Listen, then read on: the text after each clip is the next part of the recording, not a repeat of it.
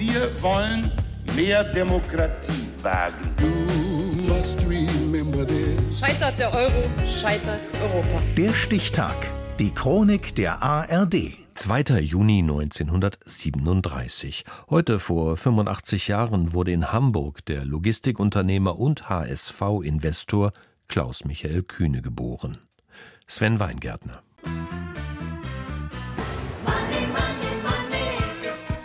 Reicher Mann ist er, Klaus Michael Kühne. Je nach Quelle und Aktienkurs sogar inzwischen der reichste Deutsche. Mit mehr als 40 Milliarden Dollar einer der 30 reichsten Menschen weltweit.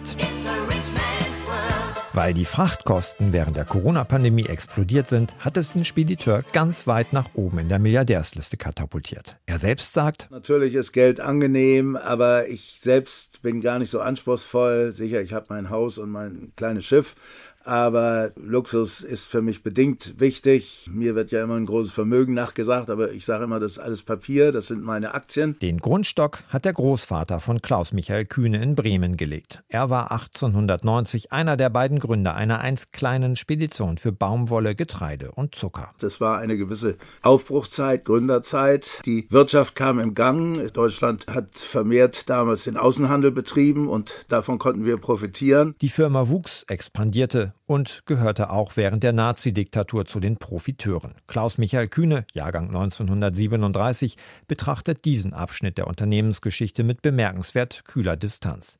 Sein Vater habe nichts oder nur wenig darüber erzählt. Er selbst habe nie richtig danach gefragt. Dokumente, die dem Bayerischen Rundfunk vorliegen, belegen, dass sich die Spedition bei der sogenannten Möbelaktion zum Handlanger der Nationalsozialisten gemacht hat. Aus den besetzten Gebieten wurde alles, was irgendwie von Wert war, nach Deutschland gebracht. Habseligkeiten von deportierten Juden aus Frankreich, Belgien, den Niederlanden und Luxemburg. Auch und besonders durch Kühne und Nagel. Irgendwann müsse aber mal Gras über die Dinge wachsen, sagte Klaus Michael Kühne später in einem Zeitungsinterview. Ich verschicke alles, von einem dreieinhalb Tonnen Roboter bis zur Weihnachtsdekoration. At Kühne Nagel, everyone's a number. Number one. Kühne und Nagel ist einer der weltweit größten Logistikkonzerne mit 76.000 Beschäftigten in mehr als 100 Ländern. Klaus Michael Kühne war Mitte 20, als sein Vater ihm die Verantwortung fürs Unternehmen übertrug. Inzwischen hat sich der 85-Jährige zumindest offiziell aus dem operativen Geschäft zurückgezogen. Da ich meine Firma Kühn und Nagel, der mein Hauptinteresse gilt, in jüngere Hände übergeben habe. Ich, deshalb konnte ich bei Nagel sozusagen loslassen und konnte mich ganz auf die anderen Dinge konzentrieren. Ich tue ein bisschen zu viel, aber es packt mich dann und wenn ich eine Sache anfasse, dann mache ich sie gründlich. Also dann gehe ich bis ins Detail. Detailverliebt, kontrolliert und sparsam. So beschreibt der gebürtige Hamburger mit Wohnsitzen in der Schweiz und auf Mallorca sich selbst. Nur seine Liebe zum Hamburger Sportverein ist eher ein teures Hobby als ein Investment.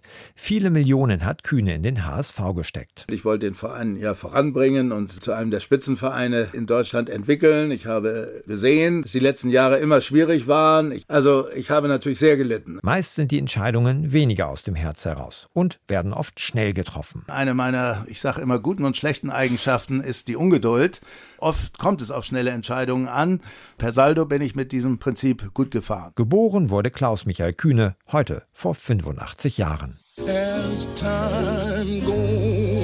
Der Stichtag. Die Chronik von ARD und Deutschlandfunk Kultur. Produziert von Radio Bremen.